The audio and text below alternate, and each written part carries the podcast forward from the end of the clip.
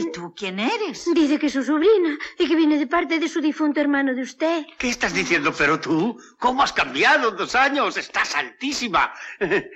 Es Marisol, la Hmm. hija de mi hermano Enrique. Vaya, vaya. Es tía Leonor, claro. ¿Cómo es usted tía Leonor? ¿Y y la familia? Bien, ¿verdad? ¿Le has escrito tú diciéndole que venga? Él no me ha escrito. Lo de venir con la maleta se me ha ocurrido a mí. Claro que les tenía que haber avisado, pero yo pensaba que con la sorpresa eh, sería mayor la alegría.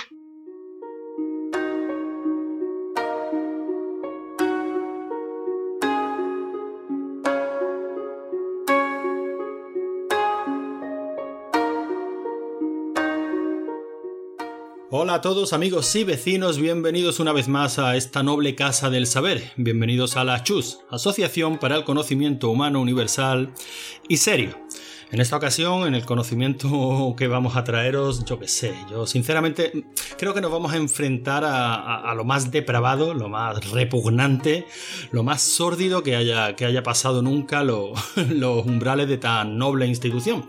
Y el culpable de todo esto, el culpable de tanto horror cósmico al que vamos a enfrentarnos, no es ni otro, ni más ni menos que, que mi compañero en esto del podcasting y sin embargo amigo Javi Calzacat. Hola Javi, ¿qué tal? Konnichiwa, ¿cómo estáis amigos? Me alegra mucho de que hayáis podido ver esta película que trae los valores familiares tradicionales de Japón y que, pues, una vez más, estemos abiertos a una nueva cultura que nos va a introducir en, pues, unas costumbres milenarias a la par que, no sé, muy clásicas, ¿no? Sí, sí, sí. Yo, sinceramente, mm, aunque nuestra amistad pende de un hilo de- después de esta, de esta bazofia, te podría haber perdonado en algún momento que me hiciera, que me hicieras a mí enfrentarme a esto, porque bueno, uno está curtido en estas lides, pero hacerle esto a, un chaval joven, un chaval inexperto, un muchacho que como aquel que dice está empezando a, a vivir, hacerle esto a Manu, maese de Threadwood, Manu, ¿qué tal?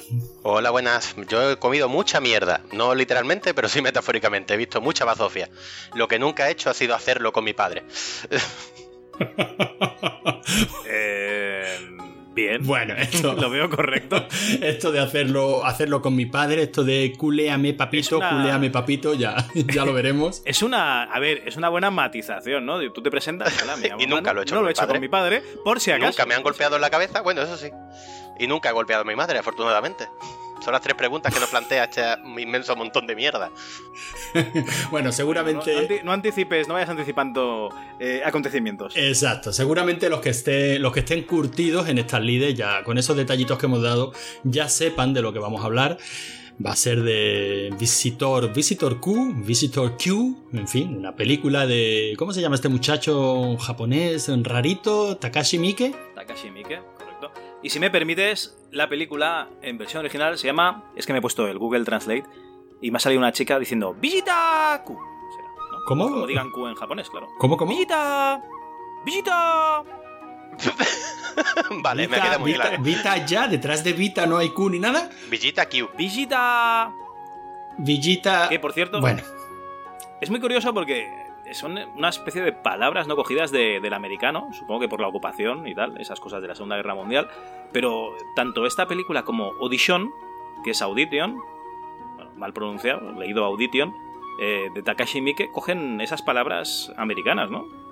Eh, sí, supongo que sí. Bueno, Sí, de todas maneras, vamos a en tener. Japón, la, la romanización de las palabras, cuando quieren darle Chicos, chicos, chicos, chicos, chicos, chicos, chicos, dejadme, dejadme, que, que- que estáis lanzados y, y este programa tiene una estructura. Veo que estáis deseando meteros a tope con Japón, meteros a, toque, a tope con Takashi Miike, pero antes de eso, por favor, una canción, una canción para arrancar y en esta ocasión nos voy a dejar elegir a vosotros, voy a elegir yo y vamos a poner una canción de, de mi adorada Marisol, que parece que no, parece que no, pero está muy, muy relacionada, o por lo menos para mí está muy relacionada con la peli de la que vamos a hablar hoy. ¿Os parece? ¿En serio lo veo? No, no, en serio, y tan en serio, música, maestro. Madre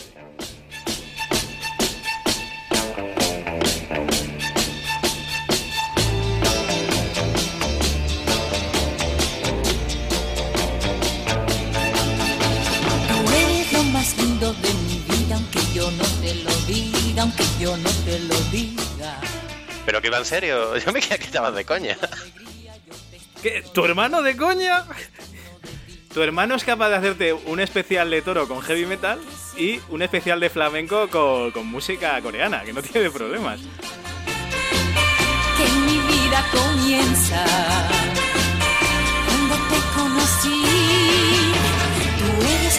sol de la mañana que entra por mi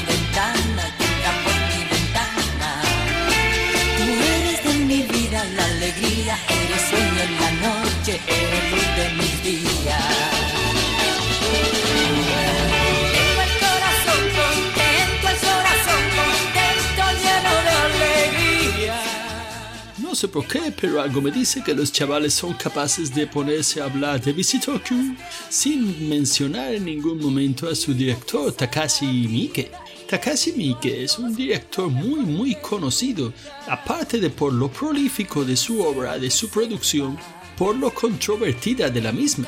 El director nació el 24 de agosto de 1960 en una pequeña ciudad a las afueras de Osaka, aunque él afirma que no asistió a clase con demasiada frecuencia.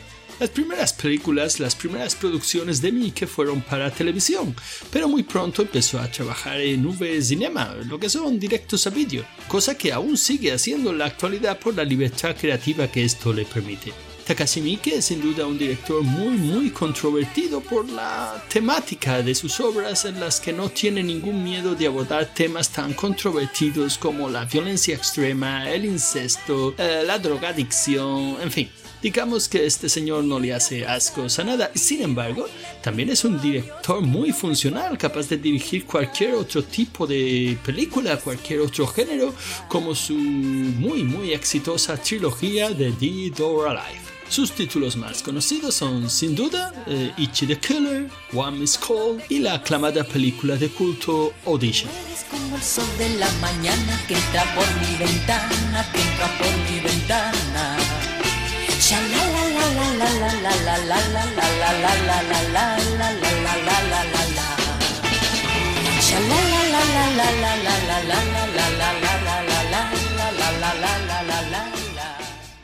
Bueno, pues después de, esta magnífica copla que ha tenido bien nuestro compañero Antonio Logarán de ponernos en el programa, pues vamos a dar un- uno- unos poquitos datos, unas pinceladas de, de esta película que vamos a tratar hoy. Esta película se llama Visitor Q en el mercado internacional. ¡Visitor! Como se diga Q en el mercado japonés. Es una película del año 2001. eh, 84 minutos de duración, una película cortita. Con un presupuesto más bien tirando a escaso, unos 7 millones de yenes, lo que serían unos 72.000 euros a día de hoy, o sea, ya os podéis imaginar, grabado directamente en digital. Eh, algunas escenas en las que se puede observar el micro descendiendo desde, desde la parte de arriba de la habitación. Y para que os hagáis una idea, en el año 2001, eh, Takashi Miike dirigió 8 películas, aparte de esta Visitor Q, lo cual quiere decir que es un gran director capaz de hacer esta obra maestra y además siete películas más. Entre ellas, eh, yo creo que es la más conocida que tiene, que es la de Ichi the Killer, si no me equivoco. Por su parte, el guionista se llama Itaruera y ha participado en el guion de más películas dirigidas por Mike, entre ellas algunas de Yakuza Cyborg, ¿vale? O sea, cosas que, pues, que interesan al público, familias desestructuradas y Yakuzas cibernéticos. Y unos datos interesantes antes de meternos en manteca y opiniones personales. En, Film, en Filmafinity, perdón, está la número 32 en la lista las películas más desagradables que he visto, ¿vale? En el total absoluto. Y también en Film, en Film Affinity, tengo un problema con Film Affinity, me parece, con la pronunciación. Está en el puesto 84 de la lista de las 10 mejores películas de 2001. Como podéis ver, es una película que divide completamente a la audiencia. O sea, es una película que o la amas o la odias eh, directamente. Bueno, en este caso me vas a perdonar, Cal, pero no es que divida a la audiencia, por lo menos no la divide en mitad y mitad, porque aquí somos dos que la odiamos profundamente y uno que parece ser que la ama, que eres tú. Que bueno, ya habla. Bueno, también podemos observar que en Film Affinity y en IMDb tiene una puntuación superior a 5, con lo cual creo que hay más de la mitad de la población que la, que la ama. No, sí, sí, la verdad es que a mí me ha sorprendido el predicamento crítico que tiene esta película, porque la verdad es que los que hablan bien de ella hablan muy bien de ella y ven en ella cosas que yo sinceramente no veo. Pero bueno, para hacernos un poquito una idea de lo que estamos hablando, eh, Manu, si te parece, nos, hace, nos haces tú una pequeña sinopsis de la peli, ya que, ya que te has currado un mini artículo en esos, esas notas que ibas tomando mientras veías la peli, mini artículo que ya aviso que publicaremos en, en nuestra web, publicaremos en rigoricriterio.es, porque la verdad es que creo que nos hemos reído todos mucho leyéndolo, así que merece la pena darle un poquito de lustre y, y publicarlo. Pero ahora, si te parece, como tienes frescas esas notas, nos haces una pequeña sinopsis y nos cuentas de qué va este Visitor Q. No me hagas esto, por Un favor. segundito, un segundito, simplemente. eh, ¿La habíais visto antes de, de- de esta- para esta ocasión? No, No, no, no, yo tampoco. Vale, vale, ya está. Simplemente era por salir de duda. yo comenté que a mí que además me encanta este director, he visto un montón de películas suyas, tiene mucha mierda y muchas buenas películas. Esta se engloba dentro de la mierda. Y bueno, la sinopsis, sería difícil hacer la sinopsis de esta película, es que diríamos que es una familia desestructurada en el que aparece un visitante y le ayuda como a liberar sus tensiones, a liberar todo lo que llevan dentro ellos dentro oculto en su fuero interno, en su fuero japonés. Y se ve que su fuero japonés eh, consiste en el padre mm, acostarse con su hija, eh, la madre tiene complejo de vaca lechera, eh, el hijo es un desgraciado que le golpea a la madre a la vez que le hacen bullying, eh, o bullying, ¿cómo se dice eso? ¿Bullying o bullying? El, el hijo... No sé, Billing me suena a poner factura. Sí, a mí- a mí Billing también. por si acaso. Eh, ¿Qué más? Eh, el padre, bueno, el padre es padre de comer aparte. El padre es un fracasado al que violaron con un micrófono por el culo. Y desde entonces está frustrado y se dedica a hacerle la vida imposible a una reportera que tiene amigas. Yo tengo un cacao mental en la cabeza. La cosa es que lo tengo aquí ordenado. Yo no lo veo. No lo veo. Bueno, hay varias cosas que no las veo como tú. Por ejemplo, el padre, como comenta el compañero Manu, eh, sí es, es violado por el culo, es violado analmente con un micrófono, sin basería ni nada, eh, por unos adolescentes a los que intenta entrevistar, pero que tenían bastante mala leche. Pero él no está mosca por eso. Él, al revés, proporcionó esas imágenes a la cadena para que la emitiesen, quejándose de, la, de lo mal que estaba la sociedad y que la juventud que básicamente que apestaba a la juventud y por eso subió esas imágenes. Él está convencido de que, de que es un predicador Pero, que, que- que está mostrando la o sea, a la sociedad lo que está ocurriendo pero realmente. se Él no está arrepentido que de eso es lo que le ha arruinado la vida, ¿no? Al menos eso... Bueno, no, le ha, le ha arruinado el trabajo, le han echado del trabajo, pero no le ha arruinado la vida. Él ya estaba arruinado de por sí. A ver, yo sobreentiendo que la familia está desestructurada desde ese punto. O sea, lo típico, la crítica a la en algún sociedad momento, japonesa. en, en- en algún momento dice a, a dónde va, a la familia. Él, él va a salir de su casa como si fuese a trabajar. Él va a ser O sea, la familia no sabe nada. Claro, pero a ver, la familia no sabe nada. Entonces el niño, yo, yo creo que lo he visto diferente a ti, ¿eh? Él hace como que va a trabajar, pero yo creo que eso lo hace él propio. Porque si te das cuenta, la madre se prostituye para ganar dinero, entendemos, ¿no? O para des- Bueno, para comprar heroína. para comprar heroína. Y al niño le hacen bullying claro, eh, de un modo atroz. Y yo creo. Sí, no, no, no, no. Al, al niño le hacen bullying por, por lo de su Exacto, pues entonces que ha salido a la luz. ha Si ha salido a la luz, se sobreentiende que saben que lo han despedido, ¿no? No, no, no, eso no lo sabe. Bueno, yo considero que no lo Yo sabe. la creo que sí. Pero bueno, eso sería un tema de debate. bueno, continúa, continúa, que me parece que te has dejado alguna cosita más. Ibas por la reportera. Bueno, es que ya sería ex la sinopsis básica. Si empezamos a decenas, porque ahí ocurre una cantidad de cosas y de bizarradas durante la película increíble.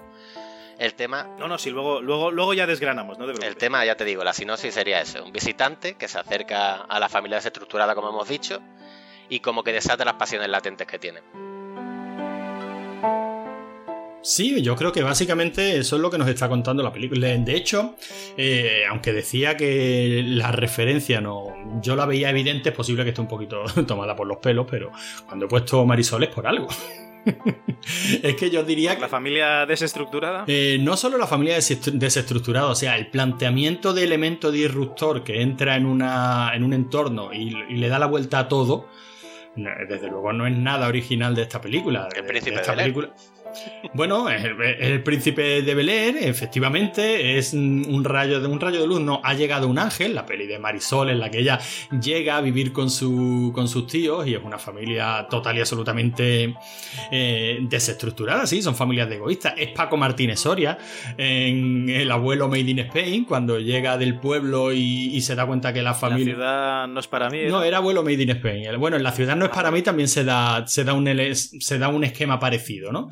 Pero centrado en una única familia. Yo lo veo más en, en abuelo Made in Spain, que es en el que él llega y allí hay pues tres hijas, cada una de las cuales pues ha, ha triunfado en la vida, digamos, y ha olvidado lo importante, ¿no? Que es la familia, la unión de la familia. O sea, que eso de la llegada de un elemento disruptivo que que lo convierte todo, lo subvierte todo y le da la vuelta a todo, no es, no es nada nuevo. De hecho, mencionan como referente de esta película Teorema, ¿no? Que creo que tú sí la has visto, Javi. Bueno, la lo mencionan en IMDB. eh, lo que pasa es que sí puedes decir que hay un visitante que llega a una familia, pero yo no veo ningún tipo de semejanza realmente. Bueno, yo realmente, eh, ya digo, lo, menciono porque efectivamente muchísimas críticas se mientan a Teorema, la peli de Pasolini, de Pierpaolo Pasolini, como un referente, ¿no? Como que Takashi Miike se fijó en esta película para hacer la suya. Y yo creo que argumentalmente o conceptualmente estamos hablando de todo lo contrario. En Teorema el tío llega y destroza a la familia burguesa y en, y en este caso es todo lo contrario. Este visitante lo que hace es que los une. A pesar de que el mensaje es evidente, a mí esta película, si por algo no me gusta, porque la que considero, la considero muy aburrida. Pero el mensaje. Bueno, a mí me parece muy aburrida. Sí, pero el mensaje. Pero el mensaje es muy evidente. O sea, esta familia van cada uno por libre. Que el punto de partida de. El punto de ruptura fuera esa violación del padre. Pues es posible. Es posible que profundizando un poquito más, vale, pues el padre queriendo yo qué sé, erigirse en evangelizador de, de lo mal que estaba la sociedad y, y darlo a conocer, lo que ha hecho ha sido destrozar su propia, su propia familia. Y este visitante cool lo que le hace es ver que, que a lo mejor la sociedad no estaba tan mal. Que a lo mejor es que tienes que dar rienda suelta a todas tus pasiones y eso mm, te unirá a tu familia. Y efectivamente es lo que pasa en esta película, ¿no? Uy, yo lo veo completamente bueno, al revés. no lo veo. No lo veo muy bien así. A ver, eh, simplemente un punto de unión. El visitante. El visitante es un tío que, para que os hagáis una idea de, de- de su aspecto, sería como eh, ir a buscar a un Tyler Durden a AliExpress, ¿vale? Entonces te enviarían a este señor Sería Tyler. y Ty- Tyler Lulden. Y lo que hace es coger un pedrolo, pegarle un pedrolo al padre, bueno, un par de, de hostias en la cabeza bien dadas con una piedra al padre, y aparece en su casa ya cenando con él. O sea, tenemos ganas de comer, pues sírvenos la comida, mujer. Básicamente hace eso y tiene dos cosas que hace en la casa y una fuera, que básicamente es darle afecto al hijo pequeño, que es una escena que yo la veo que no tampoco no aporta nada porque el, el chico está igual de desequilibrado antes que después.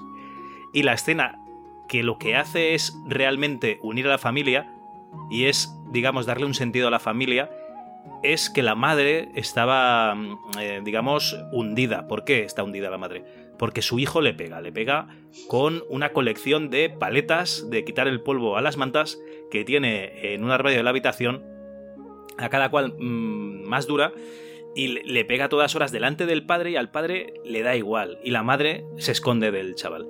Pues eh, lo que hace es demostrarle a la madre que sigue estando allí, que es una persona válida como madre y como mujer, porque como mujer la rechaza su marido, de hecho en la primera escena el marido se ha follado a su hija y ella reconoce el perfume de, de su hija en los calzoncillos de él cuando intenta tener una relación sexual con él. Y la y como madre también es un fracaso porque su hija pequeña se ha ido de casa y la mayor y el perdón y el niño el chaval que queda en casa eh, pues eso le pega le eh, abusa de ella.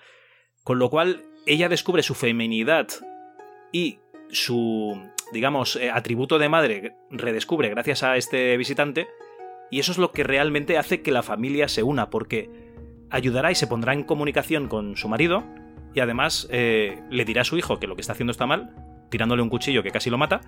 Y, eh, digamos, la tercera cosa que hace el visitante es pegarle un pedrolazo al- a la hija cuando intenta mm, obtener de él, digamos, hacerlo cliente de sus favores sexuales pagados. Y la hija también llega a la casa, que es el momento final de la película, en la que la madre pues hace efectivamente de madre de sus dos hijos y además de mujer de su marido, con lo cual ella es, digamos, el punto central de la familia, es el, eslabón de la familia que une al resto de elementos. Yo creo que Takashi Miike lo que nos da es una visión de conjunto de una sociedad en la que las mujeres tienen que ser, digamos, el núcleo de la familia y no ser, mm, digamos, unos objetos sexuales o pasar de sus hijos directamente. ¿Vale? Yo es lo- que veo en esta, en esta película. Qué barbaridad, pero bueno, me resulta un planteamiento bastante interesante ver la cantidad de, de lecturas que podemos extraer de una película que a priori, y, lo digo tal y como lo pienso, es una sucesión de escenas a cual más desagradable. O sea, para mí esta película es un- el fruto de un brainstorming puestos hasta el culo de peyote, diciendo a ver qué barbaridad más grande podemos poner en pantalla. Pero bueno, una cosa no quita la Sí, otra. sí, no, no, por, por descontado. Y de hecho tu interpretación me parece muy, muy válida y muy creíble, Manu, la tuya. Venga, vamos a, a ver si sacamos algo en claro. Sí, yo el principal problema que tengo en esta película es que es aburrida. O sea, ese es el principal problema que tengo. Luego las metáforas de la película son tan sutiles como un puñetazo en los cojones. O sea, la metáfora de la feminidad de la madre es exprimiendo la leche materna hasta crear un charco en el suelo. O sea, es no. Pero, eh, eh, eh, y esos pezones que parecen sticks analógicos de mando de PlayStation. Sí, timbres que- de mansiones antiguas, ¿no? Pero eso es muy típico de la mujer japonesa. Tiene unas personas que yo no me lo explico. Bueno, luego, eh, luego la. ¿Conoces a muchas mujeres japonesas? No, bueno, he visto mucho porno. ¿Qué le vamos a hacer? Ah, vale, vale. Eh, No, no, seguimos. Tiene una cantidad, ya digo, de metáforas que son demasiado fáciles. Hay un momento en que la madre sigue un rastro de piezas de puzzle y el cuadro del puzzle es el de una hija perfecta. O sea, y la- el visitante lo lleva hacia eso. Es como demasiado. Es que es tan obvio todo que por eso me resulta aburrido. Es que no hay, no exige ningún esfuerzo intelectual. Es lo, todo, lo veo todo lo contrario que a ti. Es simplemente como metáforas súper fáciles en una sucesión de escenas bizarras y aburridas. No, no, no, yo no le veo, yo no le veo diversión a, la- a las metáforas ni a ni a que el punto, o sea, que la madre tenga que descubrir eh, que es una madre, que es una esposa y que es válida. Yo eso no lo veo lo divertido. Yo lo veo, las, las escenas me parecen divertidas, las situaciones me parecen tan absurdas que, que- que- me divierten. A ver, has hecho un resumen, pero vamos a empezar desde el principio. La primera escena es el padre de familia, el pater familias, eh, contratando los servicios de su hija, ¿vale? Que es prostituta. Le cobra más porque su padre, mm, además graba todo, con lo cual tiene pruebas de que su padre ha fornicado con ella. Él también lo graba porque él está haciendo sus reportajes de que la sociedad está hecha una puta mierda, la juventud y tal y pascual. Y encima descubrimos que el padre es eyaculador precoz, una cosa que será importante, será un dato a tener en cuenta para, para una escena final que, pues, que es bastante impactante también. Y eso por parte del padre. Por parte de la madre, como le pega a su hijo, está llena de moratones, pero está hecha una puta mierda la pobre mujer. A ver, Calde, Eh, se, tiene que, déjame se tiene que maquillar el cuerpo. Perdona, perdóname Perdón, un sí, sí. inciso, porque si vamos a repasar escena por, por escena, eh, en esta primera a mí hay algo que me ha llamado la atención y que luego no he vuelto a ver en el resto de la película o que no me, que no me he fijado. Y es el rechazo de uno de los actores de, de la acción hacia aquello que están haciendo. O sea, en el resto de, de la película yo no veo rechazo por ninguno de, de los actores. Eh, La madre se droga y se droga, eh, la madre se prostituye y se prostituye, el padre se folla a una muerta y se folla a una muerta. En fin, las escenas que iremos, que iremos desgranando, ¿no? Pero en esta es la única, no sé si es porque el padre dice que eso no está que no bien. está bien, pero continuamente ese es su discurso. No debemos hacerlo, esto no está bien, esto no está bien, esto no está bien. Y no sé. Sí, sí, pero el que paga es él. Sí, claro, no, no, sí. Es, es evidente que el rechazo es solo, solo de palabra. Pero se verbaliza ese rechazo. Esta es la única escena de toda la película en la que veo a un personaje diciendo esto no está bien. Pero yo creo que es una presentación de personajes porque al decir que esto no está bien y luego decir, te das cuenta de que es su hija, digamos, te está presentando el- a, a los dos personajes. Porque si no, realmente tendrías una jovencita, tendrías un señor mayor que va a usar sus servicios y luego te tendrían que poner como una foto de la niña en la casa de él y tal. Yo creo que así queda clarísimo. Sí, que no, que no tiene ningún En- otro, ningún otro sentido, que es simplemente a- hacer evidente que a, la quien se, que a la que se está tirando es a su propia hija. Yo lo veo así. Es igual que mm, el sonido de fondo, se oye como, como una caverna. De fondo en, en esta escena. Y digo, esto será cuando hacen al- algunas escenas que son horribles, digamos, pone este sonido, ¿no? Pero luego te das cuenta de que realmente es aleatorio. ¿No os habéis dado cuenta que tiene un sonido cavernoso cuando está haciendo o sea, en Yo esta creo escena? que tiene una producción de sonido lamentable y, simplemente se le coló. Sí, sí, sí, yo. No, no, yo lo digo que- completamente en serio. seguramente. No, no, no, no, yo estoy completamente de acuerdo también. ¿eh? Yo, eh, eso es cierto que he notado latinos fallas de, que he notado fallas de sonido, pero se lo he achacado a lo paupérrima que es la producción, la verdad. pero venga, se- se- seguimos, pasamos a la siguiente escena, si, si os parece. Bueno, la siguiente escena sería la del visitante pegándole, machacándole la cabeza con. con una piedra, ¿no? Claro, pero es algo. El padre está, yo no sé si en su propia oficina o en una oficina de, de empleo. Está esperando el autobús o algo así. No, pero es un, reci- Está como una. Está recinto cerrado. ¿no?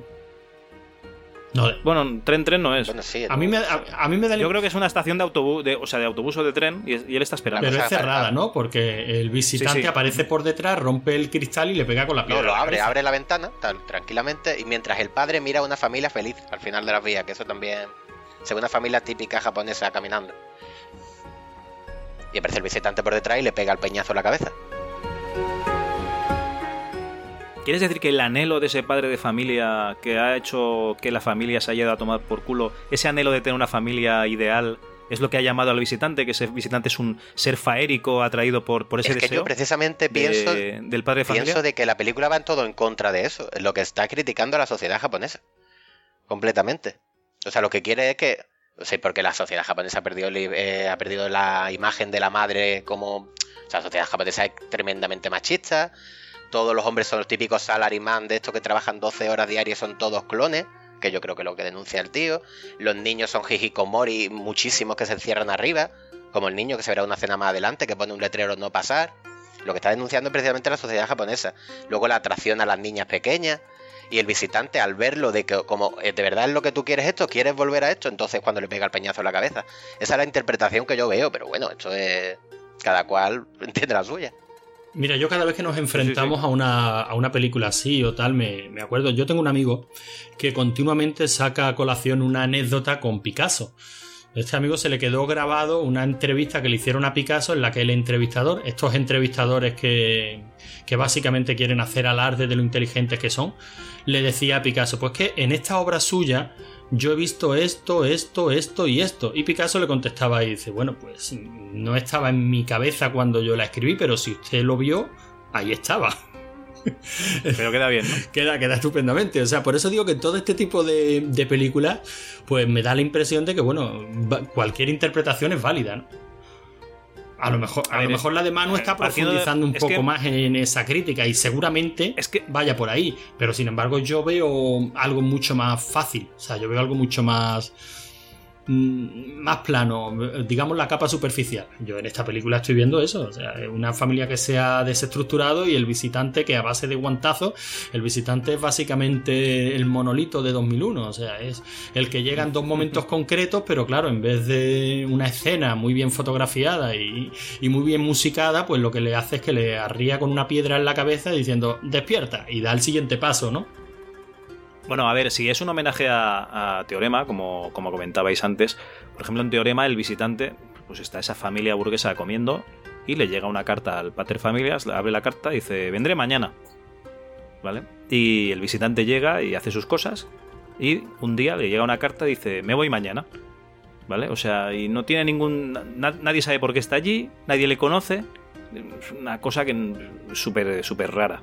Entonces yo creo que en Visitor Cup pues, pasa exactamente lo mismo. O sea, llega este tío, le pega, le, le arría, como dice Logarán, con, con una china muy grande en la cabeza y, y va a su casa, y va a la casa del tío este y se pone a comer allí como si fuese uno más, mm, exigiendo, digamos, unos derechos que nadie le ha otorgado.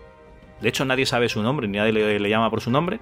Entonces, es una cosa que, pues que como llama la atención, realmente mm, intentas fantasear un poco qué cojones es este tío. Porque también puede ser un, hijo de puta que pasa por la calle y que le haya dicho fuera de escena, digamos, uy, te han pegado una paliza a unos tíos que han pasado, menos mal que estaba yo aquí, te he salvado. También podría ser, ¿eh? Sin problemas. Y entonces él, en agradecimiento, lo lleva a su casa. Pero como no sale en pantalla, pues tú fantaseas un poquito.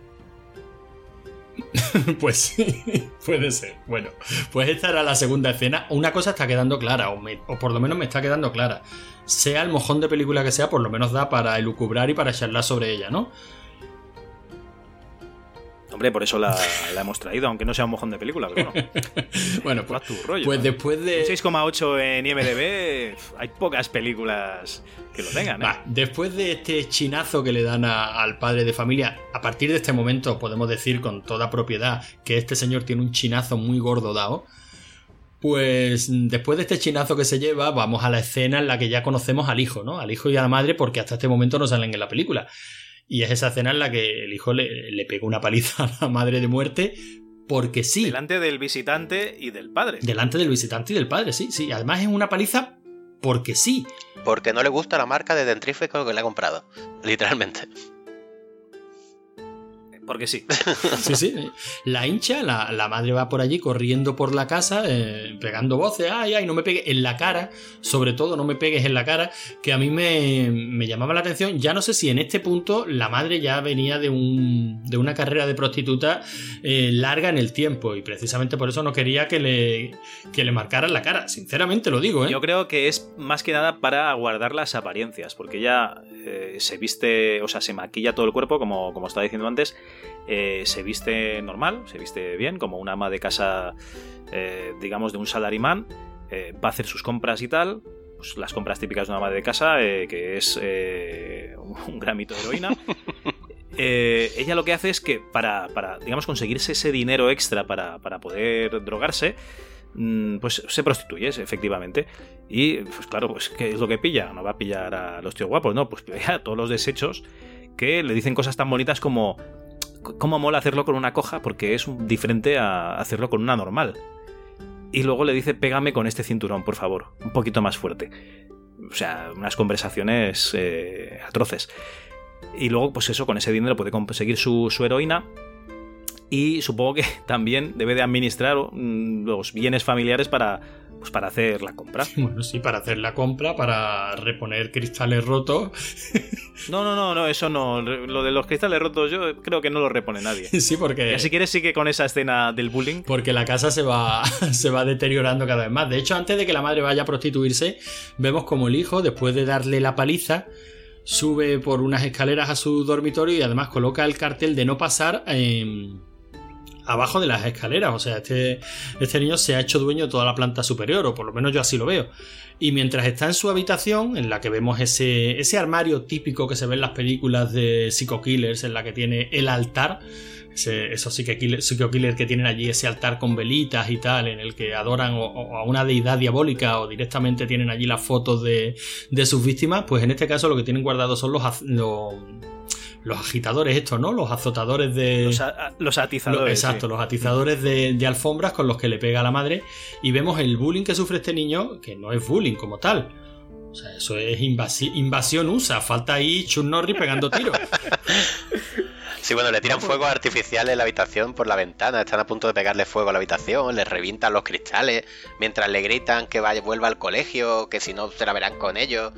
El grupito de niños que le hacen bullying, no, ya lo que acabas de decir tú, no es bullying, o sea, eso es intento de homicidio, pero premeditado con la intención y alevosía. Sí, sí, sí, sí. Y vamos, es que es terrible. O sea, eso ya digo, bullying no es. Y mientras lo- la familia abajo tranquilamente terminando de cenar sin, sin echarle más cuenta al asunto, problema. sí.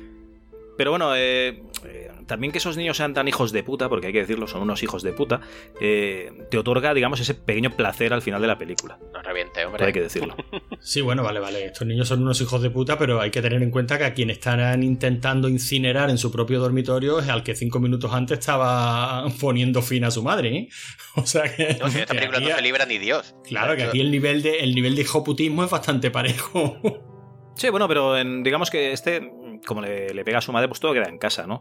Pues estos otros hijos de puta se están aprovechando de, de una familia que no es la suya. Sí, la- Que se busquen su propia familia desestructurada, cojones. Claro, y que le peguen a su propia madre, no tengan que ir a buscando pobres, pobres alumnos por allí para, para hacerles bullying.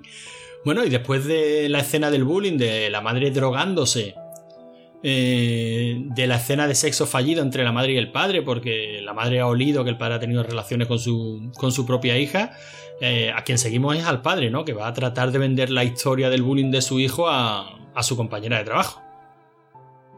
a su ex compañera de trabajo, porque ya sabemos que él no trabaja, que ya se detecta que hubo un affair entre estos dos individuos y que pues que no que, que por parte de ella ya no, no hay nada, pero por parte de él parece que él siga queriendo digamos que esa relación continúe.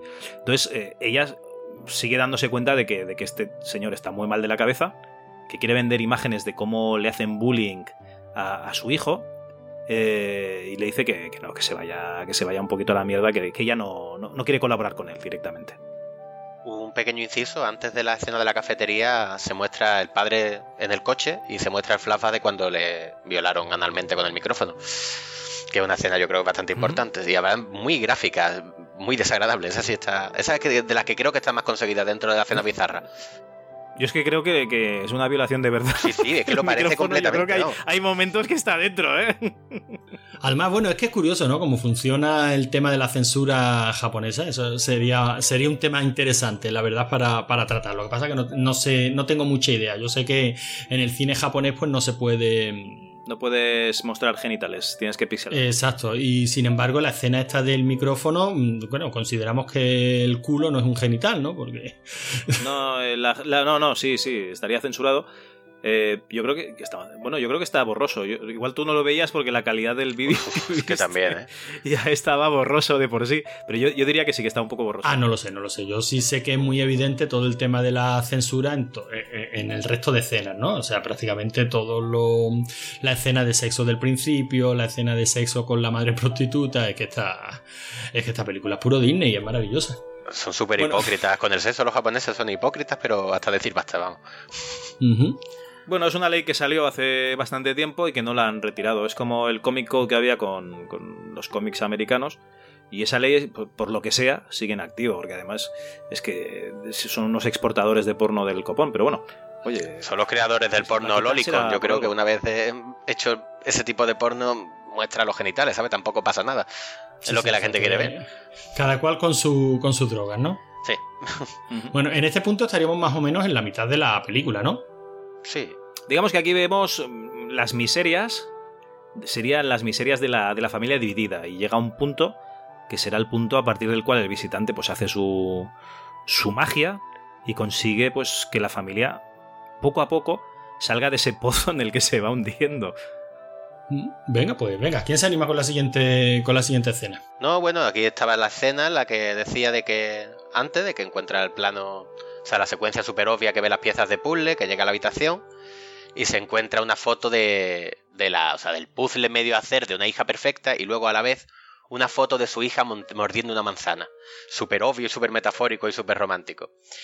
Y ahora viene el plano, la secuencia que a mí me sacó de la película que dije yo, vale, vale, sí, lo entiendo, lo puedo entender, todo muy bonito, todo muy poético, pero es muy desagradable que es que llega la mujer a la habitación, se encuentra al visitante tan ricamente sentado en un sofá, la mujer se acerca, el visitante le quita el sujetador y empieza a ordeñarla cual vaca lechera. Y es muy desagradable la escena. Y, es que... y qué pezones, Sí, y qué pezones. no es amigos. normal. Perdona, ¿esta, ¿esta escena te parece muy desagradable? A mí sí, me parece muy desagradable porque... Joder.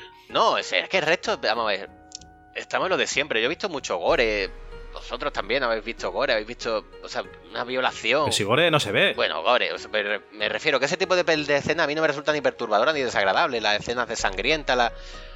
Pero es que vea ese visitante cogiendo a la mujer por la espalda con esos pezones, como, como he dicho antes, como timbre de castillo.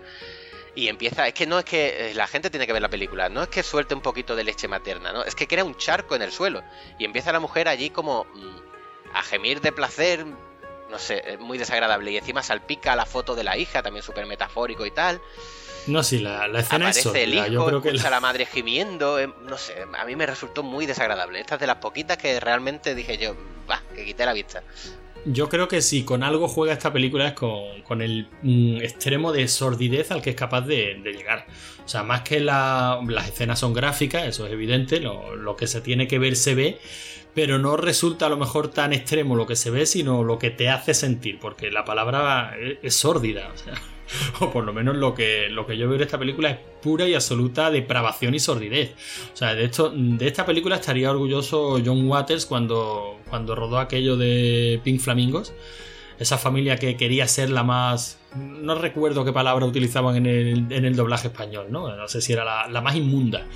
Tenemos que demostrar que somos la familia más inmunda. Y en esa película, pues también había coprofagia mezclada con zoofilia y había barbaridades, ¿no? ¿Sabes cuál creo que es el problema? Es que las escenas posteriores, que luego las comentaremos, son muy explícitas, son muy fuertes y tal, pero tiene el típico humor negro que tiene Takashi Miike en todas sus películas, en la mayoría de ellas. Bueno, hay algunas como que no.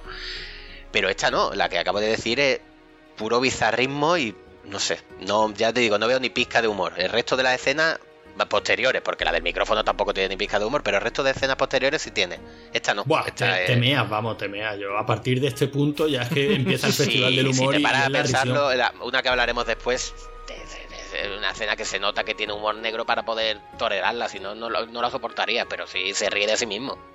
Bueno, si, si- si os parece, como estamos casi en el punto intermedio, eh, escuchamos una cancioncita y luego ya rematamos esta, este Festival del Humor.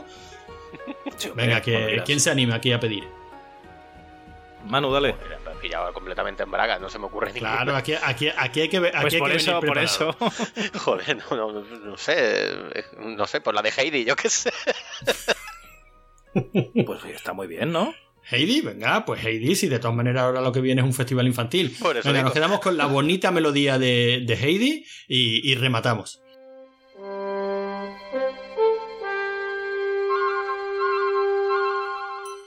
Hola nanos, eh, muy buenas. Hoy estamos aquí para hablar un poquito de lo que es la censura japonesa. Todos cuando habéis visto un vídeo con chicos y chicas japonesas eh, haciendo el amor, en estos vídeos habréis observado que los genitales masculinos y femeninos tienen aquí una especie de barrido pixelado eh, que no permite verlos con claridad. Pues todo esto mm, viene a, a raíz de la censura que se hace en Japón de las cosas que son obscenas. ¿Qué son las cosas obscenas? Ah, es una muy buena pregunta porque el Código Penal japonés solo tiene un artículo que define, mm, digamos, el delito de distribución de objetos obscenos. ¿Qué es este? Artículo 175. Una persona que distribuye, vende o muestra en público un documento, dibujo u otro objeto obsceno podrá ser penado con hasta dos años de prisión y una multa no superior a 2 millones y medio de yen. Lo mismo se aplica a la persona que lo posee para el propósito de venderlo. Bueno, como podéis observar, aquí no dice en ningún sitio que se tenga que pixelar nada. Pero ¿qué es lo que pasa? Lo que pasa es que la ley en Japón no es clara, pero si te cogen con un vídeo que no están pixelados los genitales, te dicen que estás distribuyendo material obsceno y te meten en la cárcel o te meten una multa que te habían. Toda esta censura viene desde el periodo Edo, cuando tenían un shogun en lugar del emperador esta censura era aplicada sobre todo para que no se metiesen con el pobre shogun, que ya tenía bastante con lo que tenía. Se siguió aplicando en el periodo Meiji, en la restauración, con, con el emperador. Se supone que los estadounidenses cuando ocuparon Japón quitaron la censura, lo que pasa es que en realidad cambiaron esa, censura por una censura que prohibía hablar mal de, pues, de Estados Unidos ¿no? y de los aliados. Y en fin, eh, últimamente se han dado casos de mangakas que han sido mm, multados con hasta un millón y medio de, de yenes, sus obras retiradas y las agencias de vídeo, de vídeo adulto, lo que hacen es que em, tienen unos organismos que revisan estos vídeos a ver si están bien censurados o no. ¿Por qué? Porque si no están bien censurados, lo que pasa es que les retiran los vídeos de los establecimientos donde los están vendiendo y además les ponen unas multas que de unido. Bueno, pues espero que os haya servido un poquito, ¿no? Este conocimiento de este artículo 175 de la ley de censura en Japón que no existe y que es algo más bien eh, formulaico del tribunal.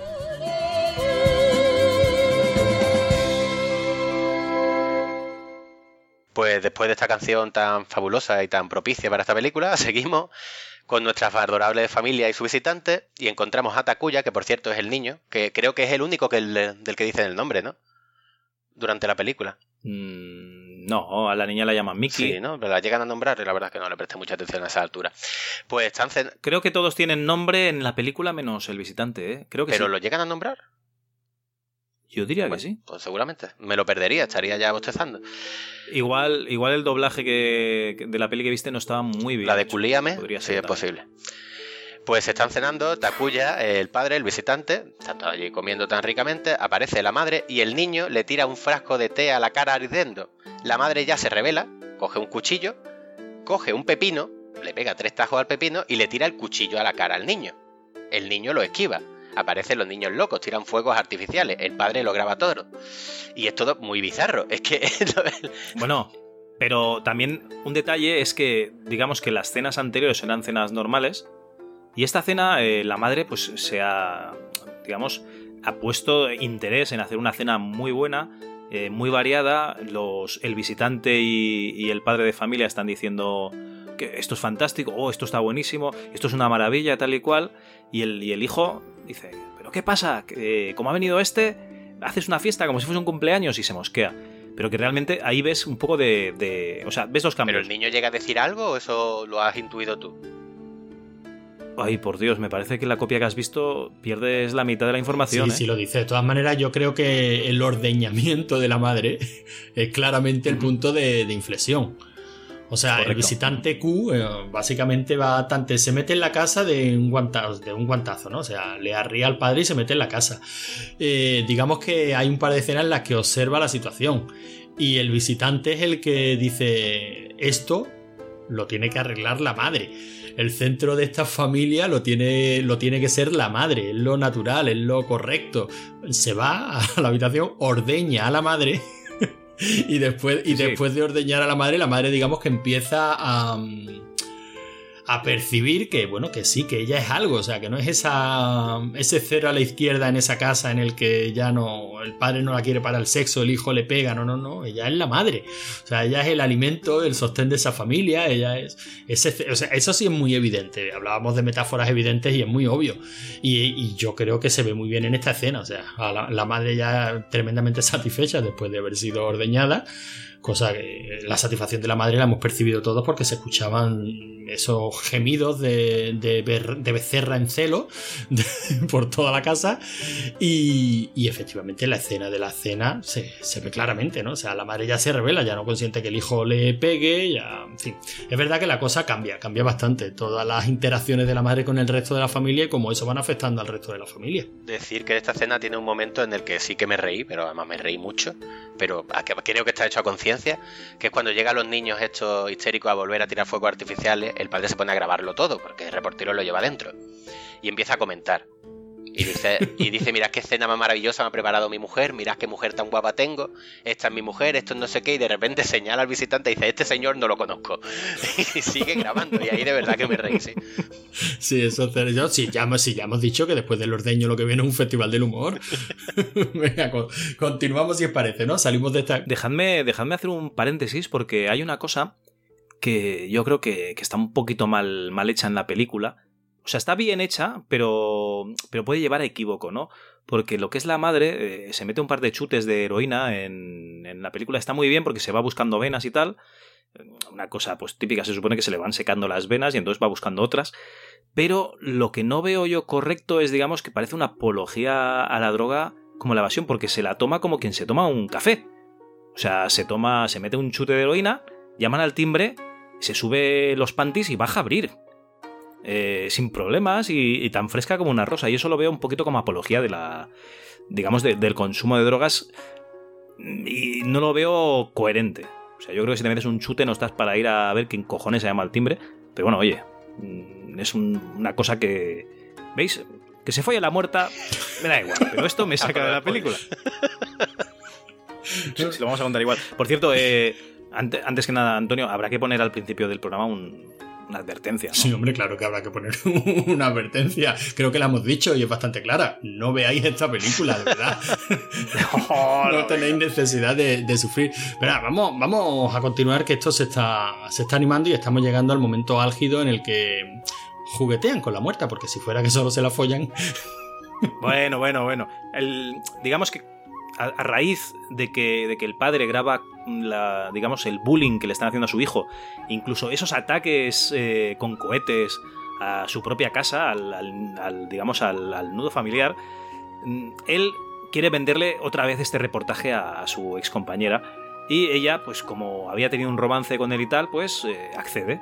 Con lo cual viene, van en un coche, van a grabar a su hijo, están humillando profundamente a su hijo y le dice al, report- al reportero, perdón, al visitante, que también está allí por- porque tiene que estar alguien más allí para coger la cámara, le dice, voy ahí a defender a mi hijo y entonces tú lo grabas, ¿vale? Eh, desde aquí. Y la reportera empieza a decirle que no, le, no quiere saber nada de él, que ya no lo quiere, que, que está como una cabra, tal y cual. Y entonces el padre le dice, ¿qué es lo que te pasa? Que duro poco follando, eso es lo que te pasa.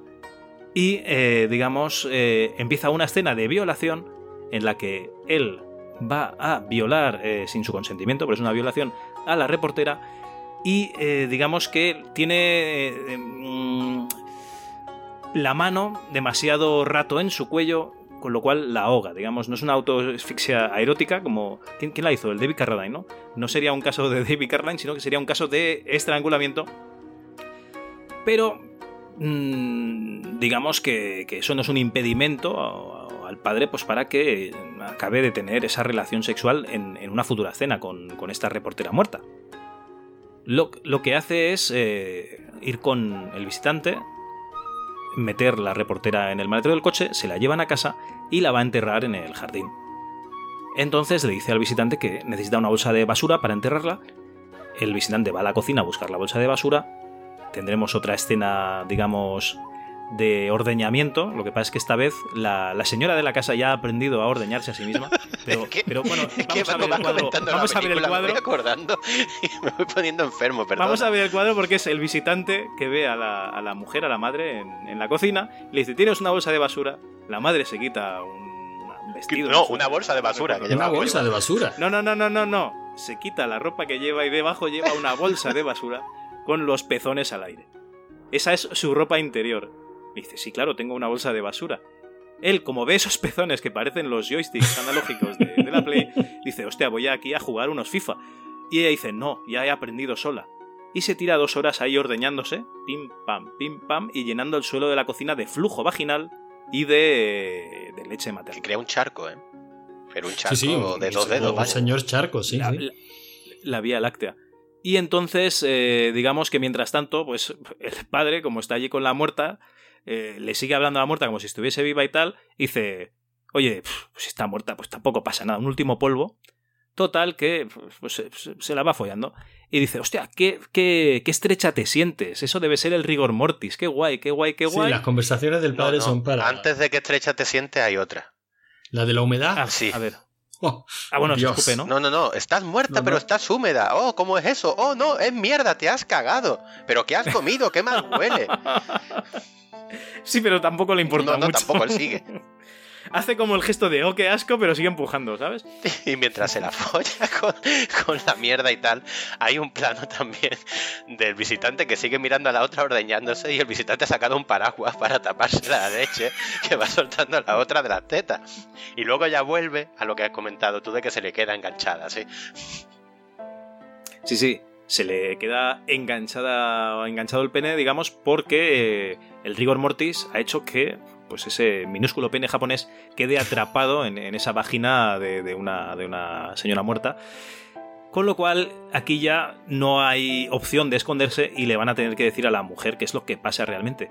Y la mujer es la mujer más feliz del mundo porque ve a su marido en apuros y recurren a ella para ayudarlo, con lo cual, además de ser una madre, se ha dado cuenta de que, de que, de que su marido le necesita, que es una mujer. Con lo cual, ella es súper feliz. Van a buscar vinagre al supermercado, entonces los meten en una bañera llena de vinagre, porque se supone que afloja la carne. y como eso tampoco funciona y el marido pues no puede sacarla, eh, dice, no pasa nada. Vuelve al rato, al poco de un rato, con, con una jeringuilla cargada. Le dice, tú cierra los ojos y extiende la mano. le mete el chute y a los tres segundos, ¡plop! y sale ya el Yo no sé, yo no sé si nuestra maravillosa audiencia estará siendo consciente de la escena que, que están narrando, ¿no? Porque claro, ha sido una sucesión de bizarrada tras bizarrada, pero tenemos a un, japoye- a un japonés follándose a una muerta cagada en una bañera llena de vinagre mientras su señora, vestida con una bolsa de basura y recién ordeñada, le inyecta heroína. Esta es la película que nos has hecho ver, Carl. No sé si... Esta es la película que os he hecho ver pues, correctamente. Vale, vale, vale, continu- continúa, ¿no? Yo si- simplemente quería dejar sentadas las bases de, de, de la aberración que- a la que nos hemos enfrentado. Eh, continúa. Bueno, tenemos al hijo, que el hijo, por lo que sea, ha llegado a casa. Por lo que sea. Y, eh, Por lo que sea. Por lo que sea, ha llegado a casa, porque en esta película todo, casa- todo pasa por Por lo que sea. Y le están, mm, digamos, haciendo un bullying más duro de lo habitual eh, estas, est- estos tres estudiantes del colegio, Pero ahora, ¿qué es lo que nos encontramos? Nos encontramos una familia unida. Tenemos un padre y una madre de familia que saben que han de defender eh, a su hijo y los derechos adquiridos en el vecindario. Con lo cual, como están invadiendo su jardín, lo que hacen es que matan a los tres chavales y pues los meten en, en una nevera, ¿no? Una cosa así. Ah, en el maletero con hielo. Sí, sí, en el así, maletero, lo meten en el maletero del coche con hielo. Y empiezan a, para que se a conserve. hablar, ¿no? Empiezan a comentar Empiezan a- entre ellos cómo se van a deshacer de los cuerpos. Sí, porque empiezan a desmembrar, que también es. Antes de que, de que este se empezase a follar la muerta, la estaba marcando Sí. con un rotulador Que cuando se pone para cerdo, saber sí. por dónde la iba a cortar. Sí, porque le hace un Y circulito empieza- alrededor de una teta y dice, te voy a arrancar una teta, que dices tú, muy práctico a la hora de enterrar un cadáver, ¿sí, señor? Bueno, es que muy, muy sano de la cabeza no está. No, no, te- Aquí ya, ya- ya hemos comentado que tenía un chinazo muy gordo dado. Aquí ya están desatados. Entonces el matrimonio pues ya empieza a planificar, digamos, cómo se van a deshacer de los muertos, pero ya como una familia feliz, unida y que tienen un objetivo en común. Entonces aquí también nos encontramos a este hijo tirado en el suelo de la cocina entre el flujo vaginal y la leche materna, digamos que es como si volviese al origen y supiese que, que- que él necesita estar con Sí, su sí, familia. Sí, sí, es Como una te especie matan de, los cojones, ¿eh? es una especie de vuelta, ¿no? Al útero materno. Pero de todas maneras, esta familia no está unida, falta un miembro, ¿no? Bueno, espérate un segundo, que aquí hay una cosa que es la única que, que digamos, te saca un poco de la película, que, que- que el hijo... la segunda, perdón, que te saca un poco de la película. Perdón. El hijo... el hijo que le dice al visitante, has venido aquí a destruirnos. Gracias. ¿vale? O sea, como si... No, no. Como si Le dice, has venido aquí a destruirnos, coma, gracias. Ya, ya, como si antes no estuviesen destruidos directamente. Pero bueno, eh, sí, continuemos. Comentas que falta un miembro de la familia. ¿no? Hombre, claro, falta esa, esa niña durmiendo en una cama nido. que le dice, padre, culeme, padre, culeme. Lo de la pedofilia, padre. Lo de la pedofilia. Sí, sí, falta la hija, ¿no? Porque después de que tenemos al padre y a la madre, pues ya felices, ¿no? Este hijo que ha vuelto a- al redil, digamos, pues el visitante casi que ve su labor realizada, ¿no? Y, y decide irse. Se encuentra por la calle con la hija, le arría con la piedra, que, que él ha comprobado que es un método muy expeditivo para, Pero para arreglar le familias. después de que la hija se eh, empieza a decirle sus tarifas, ¿no? Sí, sí, claro. La, la hija se le, se le ofrece en su, en su trabajo de prostituta y él le, le endiña con la piedra. Con lo cual ella. Como eres guapo, te voy a hacer un descuento. Le. Es verdad. Mm, Claro, como eres guapo, eso también me sacó bastante a mí de la película, ¿eh? con lo cual ella vuelve a casa, ¿no? Vuelve a casa con la cara hecha polvo de, de la pedrada que le acaban de dar y se encuentra, bueno, que se encuentra al padre eh, enganchado a la teta de la madre, ¿no? Y ella dice, bueno, como queda una teta libre y yo también pertenezco a esta familia, pues la, la otra teta para mí. Y tenemos una bella imagen de esa madre amamantando por una parte a su hija, que también ha vuelto a casa, y por otra parte a, a su marido, que también ha vuelto a descubrir, a descubrir el amor en su, en su esposa, ¿no? Y ahora te voy a volver loco si te digo que el niño está debajo de la, del plastiquete también. ¿Ah, sí? Ah, sí. No, pero ya sabrías dónde está amarrado, ¿no? Sí, porque el niño desaparece. ¿eh? Bueno, el niño Sí, le sí, dice al visitante, voy a volver a estudiar. Y él, pues vale. Pues ¿No? vale. Y en este... Sí, sí, no, no. Voy a, voy a sacar muy buenas notas para, para poder irme muy lejos de aquí. Para mudarme a Europa donde se haga cine de verdad o a Estados Unidos. Sí, sí, para huir de, de este director enfermo.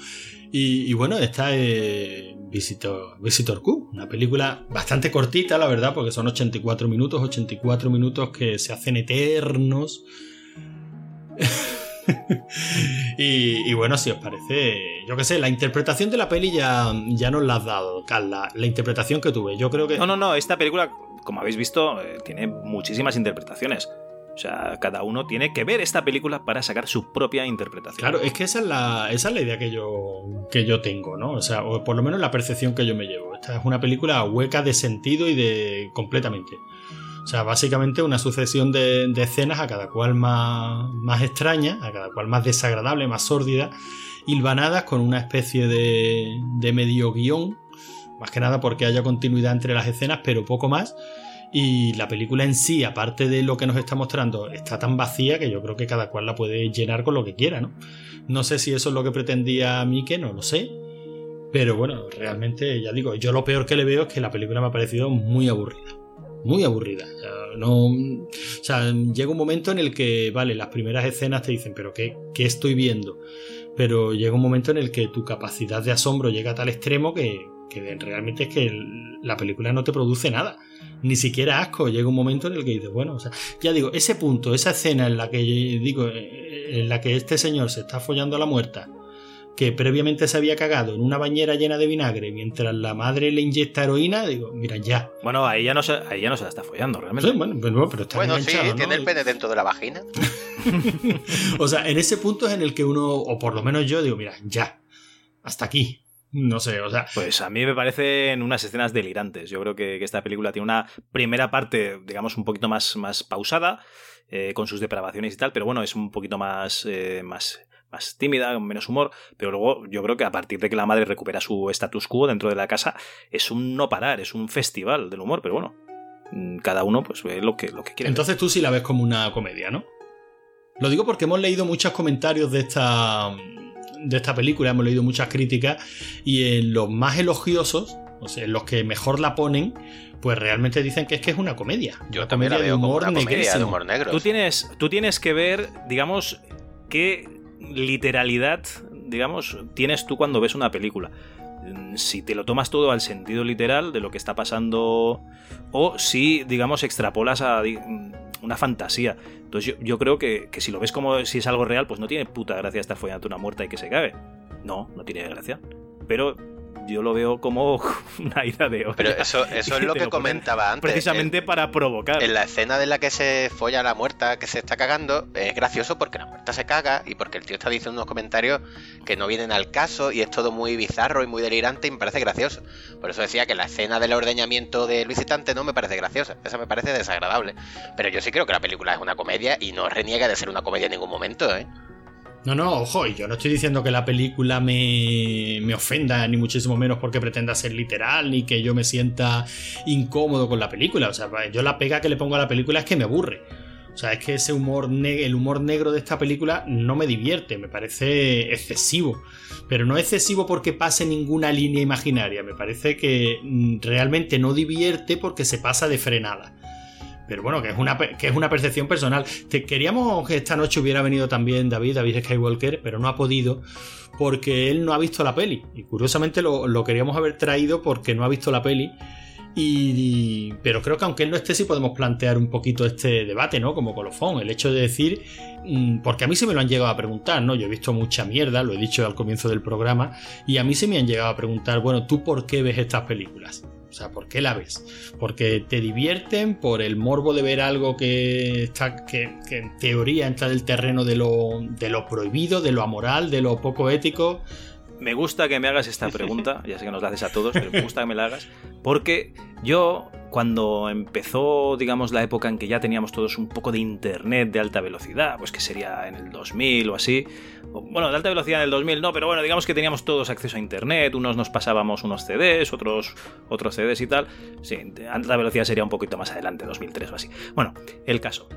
Eh, digamos que yo estaba obsesionado en que aquí a España pues llegaban muchas películas buenas, pero que en otros países, por lo que sea, debían hacerse muchas películas buenas y que no llegaban aquí.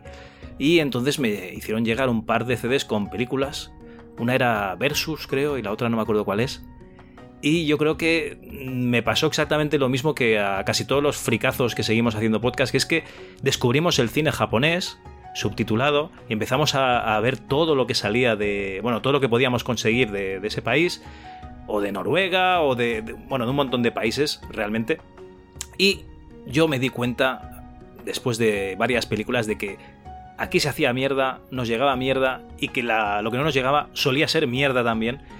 Y este Visitor Q, pues realmente fue de las películas buenas japonesas que vi, así de claro te lo digo. Para que veas la mierda que hemos visto japonesa, coreana y china. Esta película es de las buenas. No, no, no, vamos a ver, por descontado. O sea, yo no voy a decir, o sea, para mí la película es mala porque me aburre. Pero desde luego esto, opiniones como los culos, ¿no? O sea, que cada cual tiene el suyo y tan respetable es la opinión de cada cual. Eh, a lo que yo voy es al hecho de decir, eh, en este género concreto, o sea, estamos hablando de un tipo de cine muy... Uy, esto, Esto, esto no es un género. Bueno, estamos por eso Sí, mm, cine malo. He, he dudado.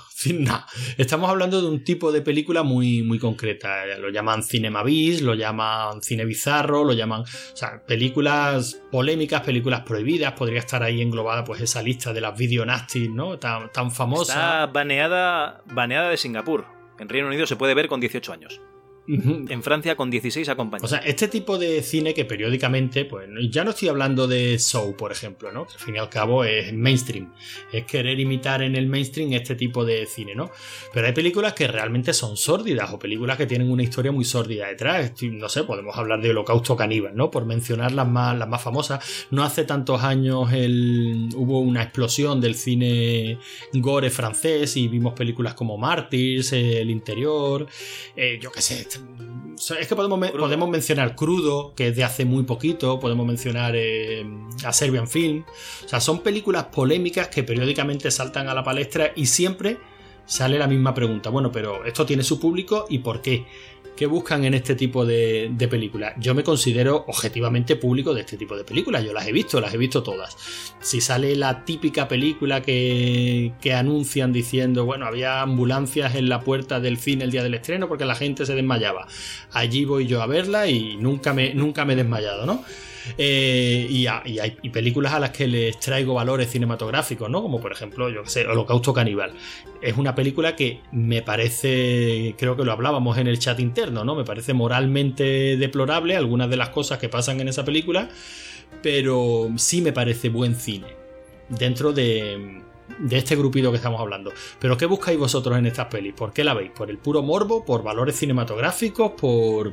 ¿Por qué la, por- porque me parece interesante la película, me, me parece, digamos, una sucesión de escenas delirantes que me hacen gracia. No, pero no, es- no está concretamente. hay una cosa- Porque, por, ej- por ejemplo, Holocausto Caníbal, tú lo has visto. Hostia, Holocausto Caníbal. Tuve la, la- Yo tengo la suerte de tener un hermano 18 años mayor que yo y otro eh, 16, eh, 15, 15 años mayor que yo.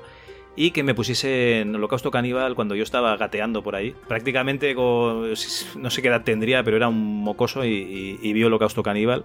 No la he vuelto a ver porque si algo te da mal rollo de crío, mm, por lo que sea, te, sigue dando un poquito de mal rollo de mayor. Y, y- y es una película que la tengo yo, digamos, prohibida para mí mismo. Que algún día sí que la tendré que ver, pero la vi, digamos que antes que vosotros. Pero el caso es que lo que buscas en estas pelis es simplemente, pues, el interés, ¿no? Ver otro tipo de cinematografía que se aparte un poquito del mainstream. No, yo no sabía, yo no sabía lo que iba a ver. O sea, yo realmente no soy un público objetivo de esta película. Yo la vi y me gustó. No es que la viese porque sí. Pues nada, te metes, lo típico que te metes en foros y Takashi Miike hace películas de puta madre. Te bajas, pues, Ichi the Killer, eh, Audition, eh, Visitor Cube, las ves, te gustan o no y ya está. No. No sé. Tú lo que quieres decir es que hay películas como Hostel que no, que dicen, es que una película que tortura a la gente. No le saco ningún placer, para mí es un thriller. Sí, sí, no, por supuesto, para mí también. Yo durante muchísimo tiempo eh, he visto todo este tipo de películas y las perseguía, y, y lo digo sinceramente, por el tema de los efectos especiales. Siempre he sido un apasionado de los efectos especiales y me alucinaba ver lo que eran capaces de hacer gente como Tom Savini en El Día de los Muertos, por ejemplo, ¿no? Eh, y, eso es lo que iba buscando. La escena, cuanto más salvaje, mejor. Para buscarle el truco. Luego, evidentemente, había historias que te podían interesar o no. Y, me parece muy bien. O sea, me parece muy bien la acotación que has hecho, ¿no? O sea, decir que Hostel es un thriller. O sea, eso de que nos inventemos géneros nuevos para vestirlo todo con una pátina de de ilegalidad o de morbosidad, es decir, es que es chulpón. No, es un thriller. ¿Vale? Eh, con unas escenas más o menos explícitas, pero, pero un thriller. Tú, Manu, que, que yo sé que tú sí consumes este tipo de cine igual que yo. Uf. Habitualmente, digamos, o sea. No, bueno, es verdad que yo por lo menos he llegado a un punto ya del hastío, ¿no? De decir, mira, no voy a encontrar nada que me llame la atención. Quizás porque a nivel de efecto. El problema de este cine que yo veo es que tienes que ver mucho para. Tienes que rebuscar mucho entre la mierda para encontrar alguna buena. Y yo no sabría decirte, mi novia me lo ha preguntado alguna vez, de, nene, ¿qué estás viendo? Y mira para la pantalla y digo, ah, ya estás viendo otra de tripa, y se va.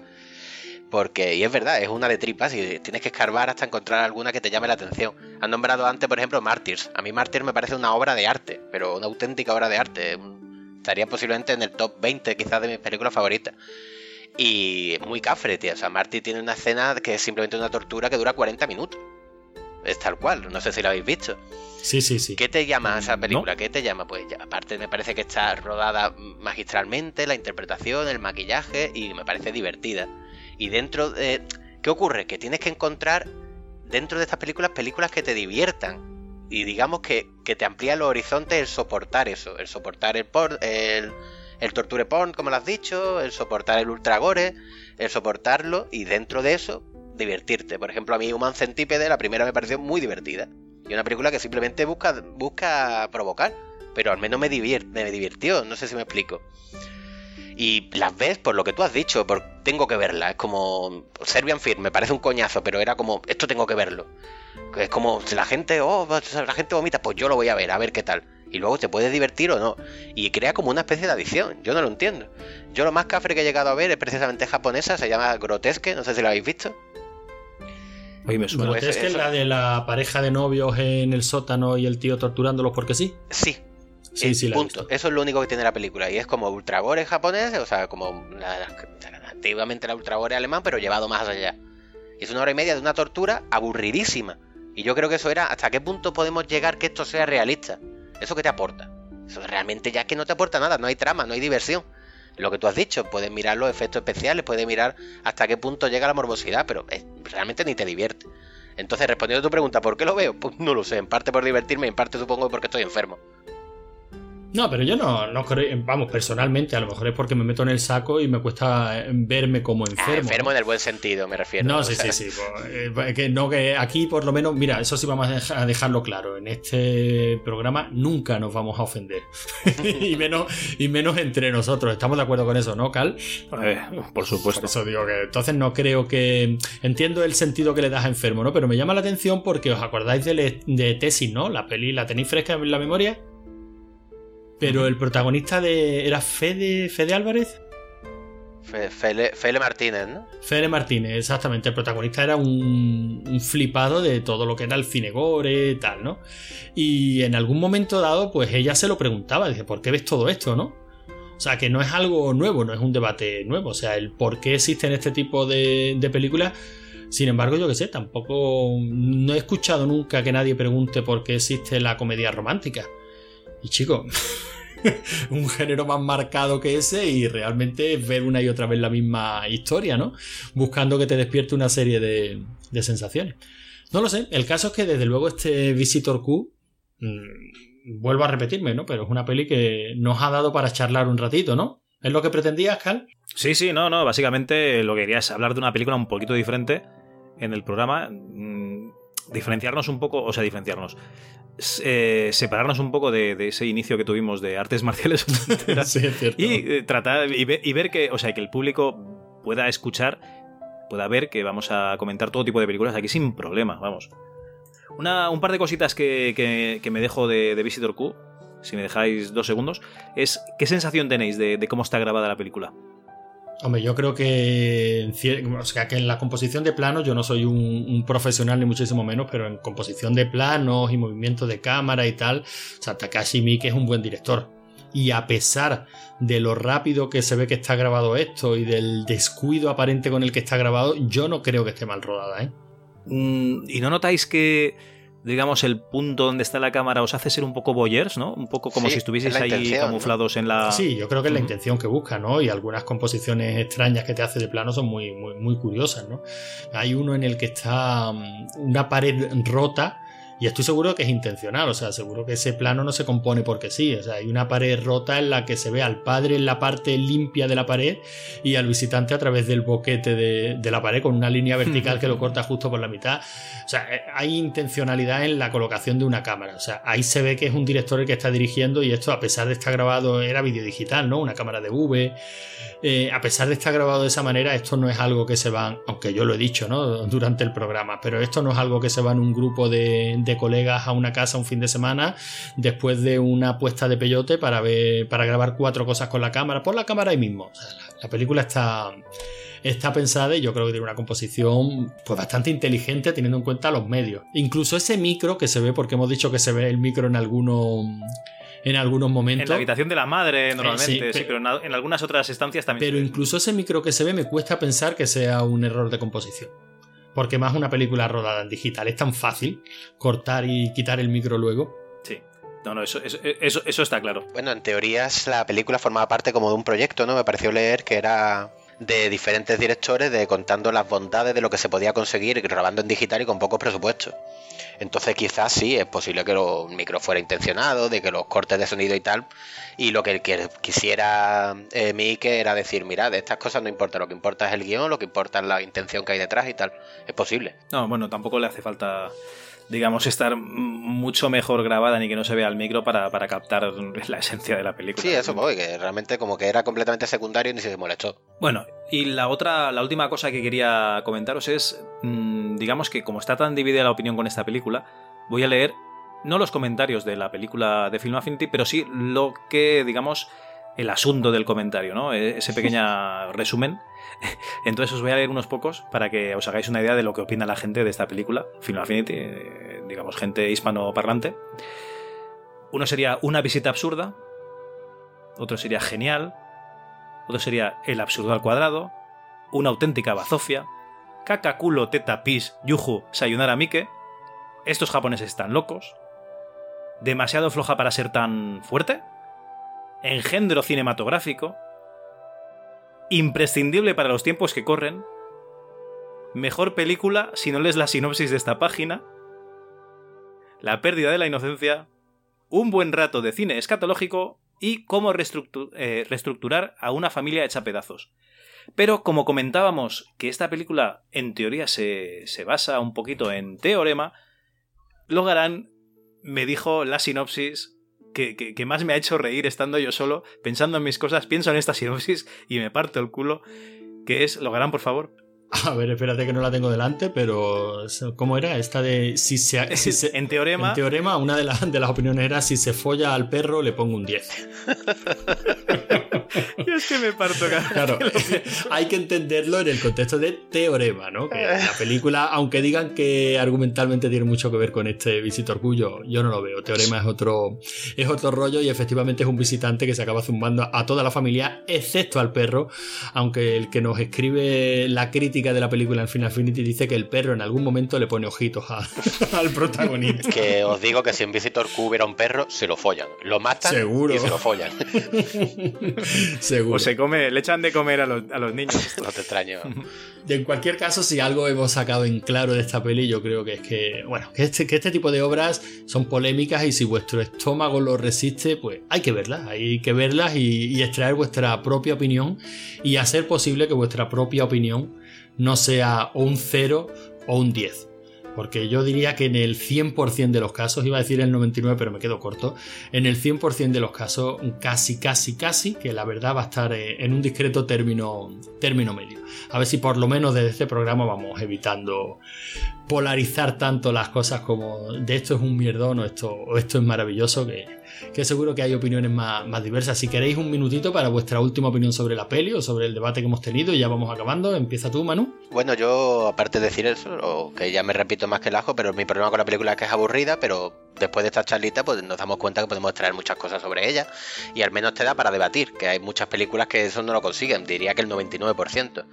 Y hablando un poquito, si la gente se ha quedado con mal sabor de boca, decir que Takashi Miike es un director que a mí me encanta y que si tienen el estómago para ver esta película y no les llama, que vean otras como La espada del inmortal, que está ahora en Netflix, o Trece asesinos, Ichi the Killer, Dead or Alive, Audition, eh, no sé, que tiene muchísimas cinemas, o sea, perdón, que tiene muchísimas películas donde elegir aparte de esta bazofia, perdón, de esta película. Venga, Javi. No, no, no, no, no voy a decir nada. Yo lo único que os voy a decir, y es algo que os volará la cabeza, es, ¿y si el visitante es el padre? ¿Es la doble personalidad del padre? ¿Es el Tyler Durden del padre? ¿Eh? Pensad en ello. bueno, pues con este pensamiento tan profundo, esta reinterpretación de, de Visitor Q, eh, dejamos este capítulo de rigor y criterio eh, en un tiempecito. El siguiente, no sabemos qué vendrá, no sabemos cuándo vendrá, pero sí sabemos que vendremos. Y así que, eso es todo. Adiós. Sayonara, baby.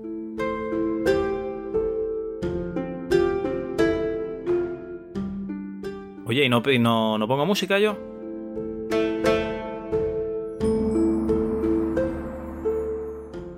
Venga, Paula. Venga, va, pon Ramstein Du hast, por ejemplo.